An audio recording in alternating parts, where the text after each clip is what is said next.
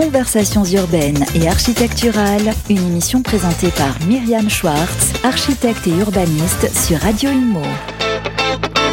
Chers auditeurs, bonjour. Euh, je reçois aujourd'hui Stéphanie euh, Bertina Minel. Bonjour Stéphanie. Bonjour Myriam. Bon alors, on, va parler d'un sujet euh, qui nous concerne toutes les deux, les femmes architectes. j'ai souhaité parler de voilà des femmes architectes parce que j'ai pas souvent des femmes à mon micro. Merci d'être venue. Euh, par, euh, je sais pas, euh, par timidité, par peur de pas savoir, par délicatesse, par je sais pas. Enfin, j'ai pas spécialement envie d'interpréter.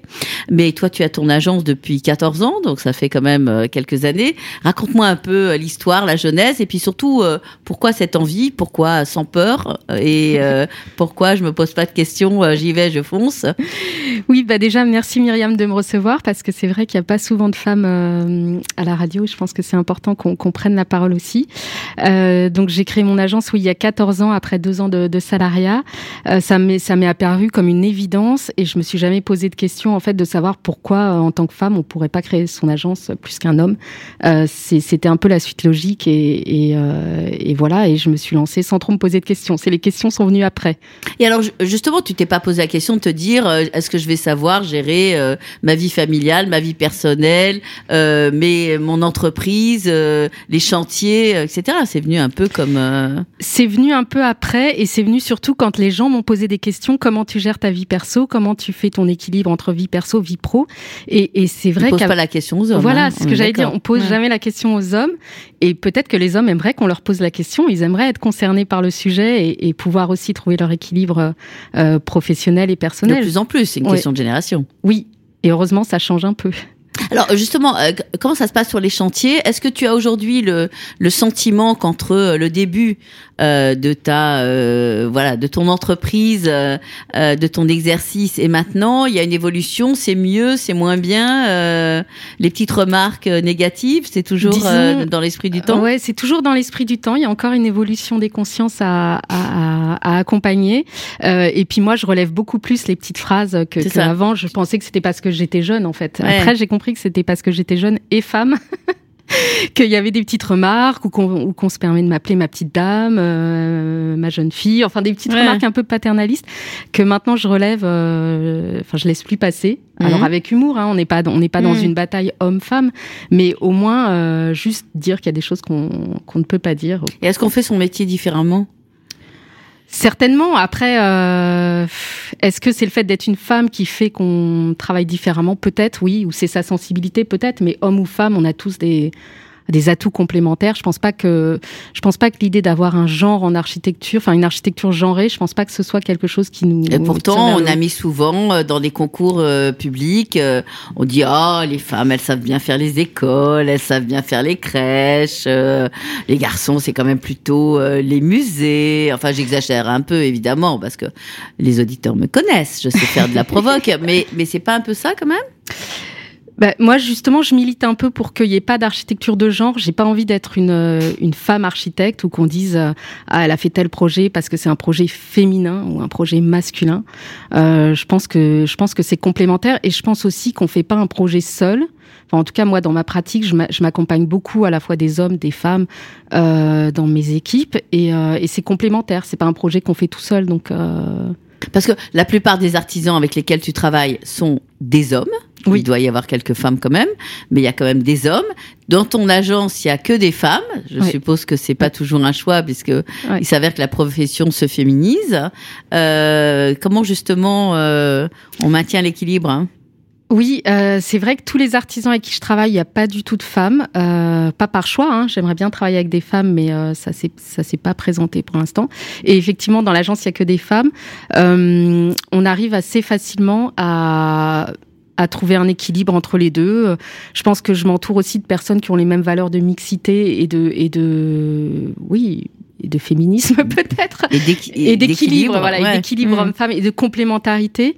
Euh, donc il n'y a pas trop de notion de genre au, au, jour le jour. C'est plus avec des gens que je connais pas qu'il peut y avoir euh, euh, des remarques déplacées ou des ou, ou, un, ou un gêne de travailler avec une femme Alors, on, a l'impression aujourd'hui, euh, bon, euh, euh, c'est pas une impression d'ailleurs, la profession se féminise énormément. Dans les écoles aujourd'hui, il y a, je sais pas, 60% de femmes, 40% hommes. Euh, quand les hommes sortent de l'école, je sais pas où ils vont, mais en tout cas, on, on les a pas dans les agences.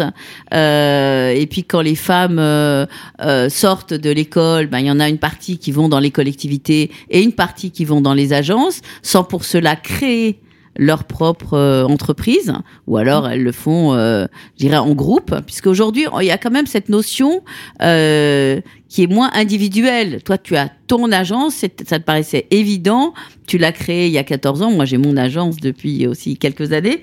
Euh, Est-ce qu'aujourd'hui, justement, cette équité, cette égalité, ce, ce groupe, on est plutôt un groupe qu'une qu'une personne, non?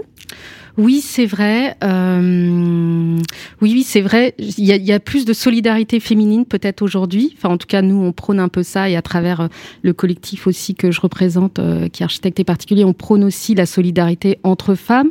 Euh, c'est vrai qu'au début, enfin, en tout cas, moi, quand j'ai lancé mon agence, bon, ça fait pas non plus 30 ans, mais mmh. mais il y avait un petit peu de concurrence entre femmes et, et... Mais il y en avait pas beaucoup. Il y en avait pas beaucoup, oui. Il y avait, il y avait comme peut-être une place à prendre. Enfin, je sais pas, mais en tout cas, il n'y avait pas de solidarité. Alors que maintenant, on est plus un collectif. Enfin, même dans toute la profession, euh, les femmes se soutiennent davantage, il me semble. Alors, ton exercice est plutôt un exercice pour les particuliers, raconte-moi un petit peu euh, le, le, type de clientèle, comment tu arrives, parce que c'est principalement de la rénovation, principalement de la rénovation pour les particuliers. Aujourd'hui, il y a une, une explosion mmh. de ce type de projet, puisque euh, on déménage moins, on essaye de d'arranger son, mmh. son intérieur. On a aussi toutes ces émissions, euh, voilà, qui euh, qui font la part belle, je dirais, à l'aménagement intérieur comme bien-être de notre société et de l'individu. Comment fait-on pour avoir ce genre de, de pratique euh, c'est au fil de l'eau Non, alors non, justement, c'est un choix et c'est aussi une spécialisation. Mhm. Euh, donc c'est vrai que c'est vraiment, euh, oui, un choix assumé de travailler pour les particuliers quasiment à 100%. Et donc, c'est une pédagogie, c'est une méthode particulière. On fait pas pareil des bâtiments publics qu'on ferait euh, des particuliers et mhm. inversement. Mhm. Et, et, donc, c'est vrai que pour parler aux particuliers, il y a plusieurs... Il y a Beaucoup plusieurs, de patience? Peut-être plus de la pédagogique de la patience mmh. euh, parce qu'on les accompagne sur le projet. Et pour eux en fait c'est le projet d'une vie hein, mmh. quand ils mettent 100 euh, 000 mmh. euros dans des travaux ou, même 50 000 euros c'est une grosse somme. Et, euh, et on fait pas n'importe quoi avec leur argent. Donc euh, il y a beaucoup de pédagogie il y a beaucoup d'accompagnement. Après on a une méthode qui est en plusieurs étapes. Donc le, premier, le premier, la première étape c'est la visite conseil où on les accompagne soit pour acheter un bien soit pour simplement avoir une idée des travaux qu'ils peuvent réaliser dans leur dans leur et c'est une, une première approche payante? Ah oui, oui, la visite conseil, c'est une approche payante. Euh, après, chaque architecte a, a sa, son propre tarif, mais nous, c'est à partir de 150 euros pour une rénovation sans étude d'urbanisme, ou 300 euros s'il y a une étude. Euh, mais c'est rien par rapport, en fait, à, au montant des travaux ou à ce qu'on fait gagner à nos clients euh, en termes de... Bah, non, mais l'important, c'est de se faire payer. Ah oui, l'important, c'est de, de se faire que payer. le conseil, il est gratuit. Ah oui. Non, mais bien évidemment, parce qu'on se déplace, on passe du temps, on fait gagner du temps, notre expertise a de la valeur on a quand même euh, six ans d'études, on est inscrit à l'ordre, enfin, on, est des professionnels. Donc, un professionnel se fait payer, bien évidemment, dès qu'il se déplace euh, quelque part et dès qu'il donne un conseil. Alors, euh, travailler avec les particuliers, c'est on va dire une écoute, c'est peut-être pas une patience, mais c'est une pédagogie. Comment fait-on pour être sûr que économiquement on est à, la hauteur de, de l'enjeu et on dépasse pas cet enjeu? On avance par étapes. Euh, c'est vrai qu'on a, on a d'abord une première phase qui est la conception où on fait un pré-chiffrage euh, du montant des travaux. Et puis après, on échange beaucoup avec les entreprises en phase technique, puisque c'est des projets où on a déjà euh, plusieurs entreprises qu'on connaît, avec qui on travaille régulièrement, sur lesquelles on peut s'appuyer. On est vraiment en partenaire, en fait, sur des projets comme ça. On est en partenaire avec nos entreprises. On peut avoir des surprises. On peut avoir des surprises. Beaucoup. Oui, souvent. mais du coup, souvent. Et puis, on a surtout des arbitrages. Enfin, les deux, des surprises, des arbitrages quand on démolit, il peut y avoir des choses qu'on n'avait pas prévues des bonnes surprises comme des mauvaises surprises. Donc on adapte et c'est vrai qu'il faut aussi que les architectes se rendent compte qu'on n'est pas responsable. Nous, on, on, accompagne, mais c'est pas de notre faute si le plancher est pourri et qu'on le découvre en cours de chantier.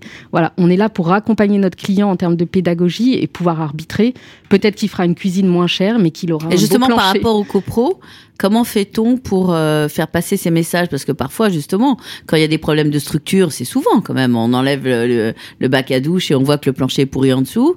Euh, comment fait-on pour que la copro qui doit payer euh, Alors, ça dépend s'il y a un architecte de copro ou pas.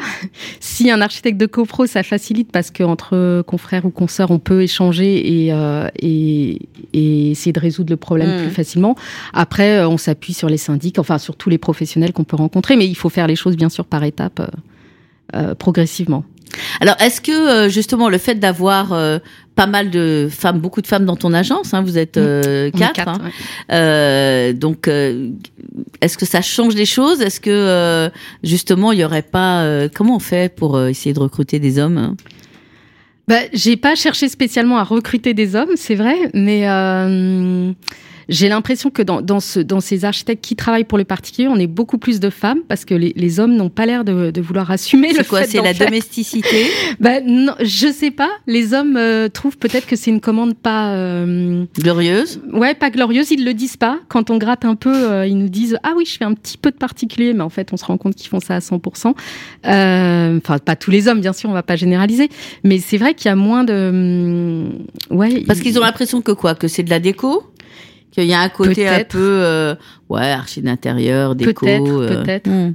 Peut-être, euh, mais c'est dommage parce que bon, déjà il y a un marché énorme et on peut et on peut être rentable et les architectes doivent s'emparer de ce marché de, de la Justement, je rénovation. pense que c'est une problématique sur la rentabilité. Tu as raison d'en parler parce que on a dit qu'on parlerait aussi fait, Mm. on parle les femmes architectes et l'économie. Justement, est-ce que aujourd'hui, il n'y a pas un problème de question de la rentabilité? Parce qu'on a l'impression que quand on travaille avec un particulier, ça s'arrête jamais.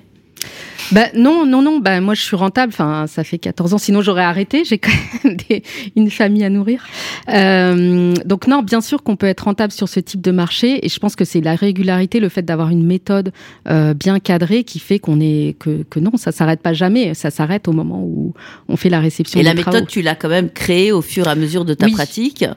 Et Oui. aujourd'hui, tu penses qu'effectivement cette méthode-là fait que euh, tu ne réponds pas aux caprices ou aux exigences parfois pas, euh, qui alors- sortent du cadre.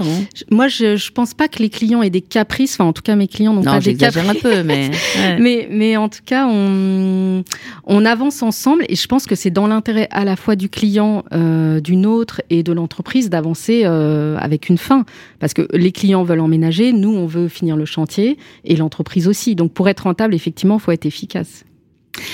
Bah écoute, je pense qu'on a on a on a abordé une partie du sujet. Je veux bien qu'on aborde le sujet de l'économie.